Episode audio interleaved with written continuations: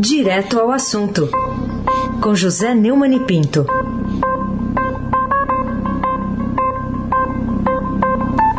Oi, Neumani, bom dia. Bom dia, Raíssen Abac, Carolina Ercolim. Dia. Laís Gotardo, Ronaldinho Mendes na, no comando do timão do Transatlântico do Sul. Moacir Biasi, Clã Bonfim, Emanuel Alice Isadora. Bom dia, melhor ouvinte. O ouvinte da rádio Eldorado 107,3 FM. Aí se aqui o craque, o vamos lá, vamos coroado. Vamos lá, vamos Facebookar, Instagramizar e o WhatsAppar, o WhatsAppizar, são novos verbos dos quais cada vez mais gente é mais dependente. E isso foi demonstrado na, nessa pane global ontem, né, Neumann? O que, que você diz sobre isso? É, o Facebook afirmou que uma atualização incorreta foi a causa principal do apagão de sete horas, que tirou do ar o serviço da empresa. A companhia não deu mais detalhes sobre os responsáveis pelo erro, também não explicou se a mudança na configuração estava programada. O problema começou por volta da meio-dia, do meio-dia 20 e foi relatado por meio de plataformas como o Twitter. De acordo com o site Down Data, conhecido por apontar falhas em serviço na internet, o problema não ficou restrito ao Brasil. Houve relatos de instabilidade em diversas regiões do planeta, incluindo a América Latina e Europa. A reportagem do Estadão fez contato com a empresa, que disse estar investigando o problema. O Wall Street Journal mostrou que o Facebook é tolerante com celebridades que violam regras das comunidades, tem ciência de atividades legais, como o tráfico humano, e ignora seu impacto na saúde mental de adolescentes. A explicação curta e insatisfatória dá uma ideia do que nos espera. Né? Primeiro, a ocorrência de novos incidentes em intervalos mais curtos, duração mais longa e explicações cada vez mais vagas, Carolina.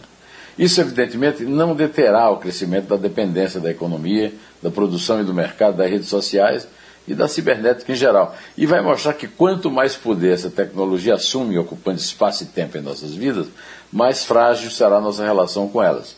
É viver e ver para experimentar. Carolina Ercolim, tintim por tintim. Hoje o Estadão traz a notícia de que o TCU suspendeu as compras do tratoraço, né? Uma, uma notícia trazida que pelo Estadão, né, cavocada e, e, e, trazida aqui aos leitores e aos brasileiros. O que, que, você tem a dizer sobre mais essa derrota atribuída ao governo federal no Tribunal de Contas da União e que consequências deve ter no dia a dia também da gestão? É, o Tribunal de Contas mandou suspender oito licitações da Companhia de Desenvolvimento dos Vales do São Francisco e Parnaíba, a famosa Codevasf, para a compra de máquinas e equipamentos pesados com recurso de emenda do relator geral do orçamento, um mecanismo chamado de orçamento secreto e revelado num furo aqui do Breno Pires, da sucursal do Estadão em Brasília. A medida cautelar foi assinada pelo ministro substituto Éder de Oliveira determinada pela, depois que a área técnica do tribunal identificou sobre o preço de 11 milhões e 100 mil reais em pregões estatais totalizando 121 milhões e meio é, de, é, no geral. Né? A investigação do corte, da Corte de Contas foi aberta após o Estadão revelar que o governo Jair Bolsonaro criou o mecanismo Toma lá da cá para aumentar sua base de apoio no Congresso. Né? Bilhões de reais foram distribuídos por um grupo de deputados e senadores indicarem o que fazer com o dinheiro sem qualquer critério técnico de transparência. Essa decisão atinge a compra de mais de 100 equipamentos pesados dos tipos motoniveladoras, tratores, esteiras, escavadeiras hidráulicas. É impressionante que as despesas do orçamento clandestino sejam mantidas depois do furo de Breno Pires, do Estadão, e de decisões como esta do TCU. É, já estava na hora de a farra ser interrompida, mas o desgoverno Bolsonaro faz de conta que nada acontece. Aí eu deixo uma pergunta no ar. Será que não acontece mesmo, hein? Raíssen Abac, o craque. Vamos lá, respostas pelo menos eles têm evitado de dar, né? É, tem um, um, hoje também um artigo seu, tá no blog do Neumann, Bolsonaro, Lula e Lira a favor de gestores desonestos, uma referência aqui ao afrouxamento da lei de improbidade administrativa. Então, eu pedi para você compartilhar aqui com o ouvinte do Eldorado também. É, o, como eu sempre faço às terças-feiras, às segundas-feiras eu edito né, toda semana um artigo no, no, blog do Neumann. E aí na terça, aqui de manhã, na companhia do Heisen e da, e da Carolina, eu leio aqui, por exemplo, a linha fina do artigo. Afrouxamento da lei da improbidade administrativa, idosa aos 39 anos, inaugurou a, a primavera com revisão da Câmara, aval do Senado e suspensão por Gilmar Mendes da cereja ornamental do bolo. Começa o artigo falando nas, nas três ironias da musa Clio, que é filha de Zeus, né, o deus dos deuses, e de Mnemônica, que é a, a, a, a, musa da memória, da lembrança. Né? É, a primeira, o fato da lei ter sido sancionada no governo o Collor, ter só 39 anos, quer dizer, uma mulher com 39 anos ainda é fértil, então não é idosa, como, tá, como estão atribuindo a lei da improbidade, que é uma lei que inspirou um, brando, um grande trabalho, e essa é a segunda ironia da, de Clio, porque é, a, o Gilmar Mendes, que entra como Pilatos no credo nessa história, é, para, para que ninguém esqueça o, o ostracismo dele, né, foi nomeado por Fernando Henrique, que foi quem, quem começou a grande iniciativa do, da legislação contra a corrupção no Brasil. E a terceira ironia é que acontece tudo sob a égide do Jair Bolsonaro, que se elegeu falando em combate à corrupção. E, e quando eu termino o texto, eu digo que ele foi escrito antes da convalidação inevitável da Câmara a iniciativa aplaudida pelo motorneiro Arthur Lira. Condenado em duas ações de improbidade na Justiça de Alagoas por supostos desvios na Assembleia Legislativa do Estado e respondendo a mais três da extinta Operação Lava Jato, o nobre par não se importou de elogiar em proveito próprio. O projeto, segundo ele, garantirá que não haja uso político eleitoral da lei. É engraçado, né? Se não fosse trágico evitando assim que injustiças sejam cometidas por servidores sérios e bem intencionados. E aí eu acrescento aqui, modéstia inclusa. Só o futuro dirá se o beneficiário que comanda o processo do desmonte do combate à corrupção, empreendido com êxito precoce, lamentado pelos brasileiros do bem da Lava Jato, é Lira, Jair ou ambos. A operação foi liquidada por Augusto Aras, conduzida e reconduzida à Procuradoria-Geral da República por Bolsonaro, que eliminou Sérgio Moro, ex-juiz considerado símbolo nacional da desratização das empreiteiras corrupteiras do país. Ou se Lula, sonho de consumo e pesadelo insuportável do presidente, que pretende se reeleger, porá fim a essa dúvida, retomando a posse dos cofres, estes sim robustos, do BNDES, BB e CEF, para interromper o acesso a cabeleireiros, floristas e quituteiros de Dame Michele Bolsonaro às benesses dos juros beneficiados. Seja qual for a decisão final do eleitor daqui a um ano, já é possível saber que os candidatos a sócio da benemerência não se esquivarão de beijar a mão que solta do ministro Gilmar Mendes do STF. Era lembrança, virou lambança. Carolina Ercolim, tintim por tintim. Comissão deve pedir o fim do tratamento precoce. Título também do Estadão de hoje se refere à Comissão Nacional de Incorporação de Tecnologias do Sistema Único de Saúde, CONITEP, com, ligado ao Ministério da Saúde, e que agora será que consegue impor essas convicções científicas na pasta dominada muitas vezes pelo negacionismo? Dominada de cabo a rabo. Né? O presidente manda, o ministro obedece. Essa, essa, esse slogan foi criado pelo general Pazuello e tem sido seguido fielmente pelo cirurgião do coração, sem coração, é, o Marcelo Quidroga. O, o Conselho, aliás, a comissão que você citou aí é, é de técnico, é ligada ao Ministério da Saúde. Né? E vai se reunir é, depois de amanhã para discutir o assunto.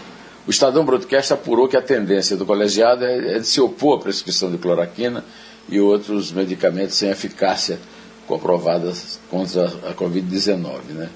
E, e, segundo a mesma pesquisa do Estadão Broadcast, auxiliares próximos a Bolsonaro, ouvidos por eles, prevêem que uma decisão do Conitec, da Conitec, de aprovar uma diretriz em que cloroquina não é recomendada, poderá ser usada politicamente pela Comissão Parlamentar de Inquérito, a CPI da Covid, como prova de que Bolsonaro ignora avaliações científicas ao defender de forma reiterada os medicamentos do chamado kit Covid. É, em maio do ano passado, o Ministério da Saúde divulgou orientações que recomendava a administração de cloroquina desde os primeiros sinais da doença. E foi a alternativa encontrada pelo então ministro, o general Eduardo Pazuello, diante das dificuldades de se criar um protocolo propriamente dito, que era isso que o Bolsonaro exigia, né? Com poder de ditar regras de atendimento do Sistema Único de Saúde. Antes de Pazuello, dois ministros, Luiz Henrique Mandetta e Nelson Tais, se recusaram a publicar a recomendação e foram embora. A notícia revela que ainda há vida inteligente no Ministério da Saúde, Carolina. Se ela tem alguma influência na vida real do, do brasileiro, havia, né? Aí se abaque, o craque. Bom, Neumani, na economia, um destaque aqui é que está é, tá havendo falta de peças e para a indústria automotiva. Com isso, a venda de carro novo deve cair 25% e afetar o PIB. Como é que essa notícia impacta né, a tão necessária recuperação da economia? Impacto grande, né? um, um quarto, né? 25,33%, porque faltam peças. Né?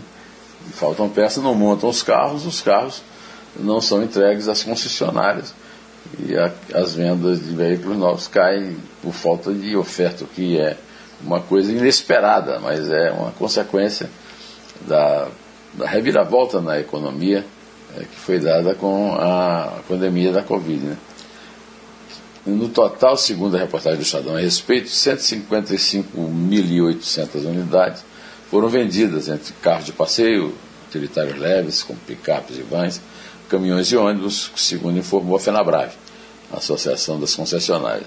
Na comparação com agosto, o recuo foi de 10,24%, no quarto mês consecutivo de queda de emplacamentos. Né? no, acumulado do ano chegará a 1 milhão 577 mil, 14,78% a mais do que o mesmo período de 2020. A base de comparação, contudo, é fraca. Aqui no ano passado, as vendas foram comprometidas pela pandemia, que provocou fechamento de revendas de carros em alguns dos maiores mercados brasileiros por pelo menos dois meses. Nós sabemos muito bem a importância que a indústria automobilística tem na economia brasileira e que esse impacto, ou você usou o verbo impactar, é realmente esperado, não é surpreendente. Mas é terrível, né? Para todos nós. Mesmo para quem não, não tem carro, não quer trocar o carro. É, Carolina Ercolim, tintim por tintim, vai falar de um assunto é, que o Heisen é que gosta, mas é, cabe lhe falar. que é a volta é, do público, da torcida, aos estádios de futebol, e especificamente em São Paulo, que dá um alívio aos, aos cofres dos clubes, né? O é, que, que você está achando dessa volta gradual dos torcedores aos estádios, permitindo manter aí as altas despesas feitas por times grandes de futebol para retomarem a evolução de antes da pandemia? É, hoje o, é, desculpe, é, hoje o corintiano vai ter a oportunidade de assistir ao jogo com o Bahia, na Neoquímica Arena, às nove e meia da noite. É um, um jogo da 24 rodada do Brasileirão e, e, a primeira na capital paulista com público nos estádios desde 11 de março, dia em que quase 40 mil São Paulinos viram o time vencer no Morumbi, a LDU por 3 a 1 a pandemia da Covid eclodiu no Brasil e desde março do ano passado, Corinthians, Palmeiras, São Paulo e Santos ainda não atuaram com o apoio de seu torcedor. Vão voltar a desfrutar dessa experiência. Em mais de um ano e meio sem torcida no Allianz Parque, Neoquímica, Arena, Morumbi e Vila Belmiro, Palmeiras, Corinthians, São Paulo e Santos lamentaram não ter o incentivo de seu torcedor de perto, cantando, festejando gols e, em alguns casos, até vaiando. A frustração é motivada por interesses esportivos e também financeiros. Tão doloroso quanto o silêncio dos estados foi o prejuízo com a ausência de bilheteria, uma das principais fontes de renda das equipes. Essa volta à normalidade contábil dos grandes clubes que disputam a Série A vai depender das boas notícias da redução do contágio com os estados abertos, e, no, contágios e óbitos da Covid. Depois da abertura gradual dos portões. É preciso acompanhar com atenção, porque a prioridade, apesar de grande influência na, eh, na qualidade do futebol dos times e também na, na vida financeira dos clubes, é, a, o que importa mesmo é a vida, a vida do, do cidadão, a vida do povo, a vida do torcedor, é, que está louco para ir para o estádio, mas, mas não está louco para morrer de Covid. Vamos esperar um pouco para ver, na medida gradual da ocupação dos estados, a obediência a algumas medidas restritivas. Vamos ver se, se dá para a gente mudar de opinião e achar que o estádio vai, vai poder ter é, lotação plena depois de um certo tempo é, avançando é, no, no, na, no, relaxamento dessas restrições. Né? Pode contar, hein, cara? É três. É dois. É um. Em fé.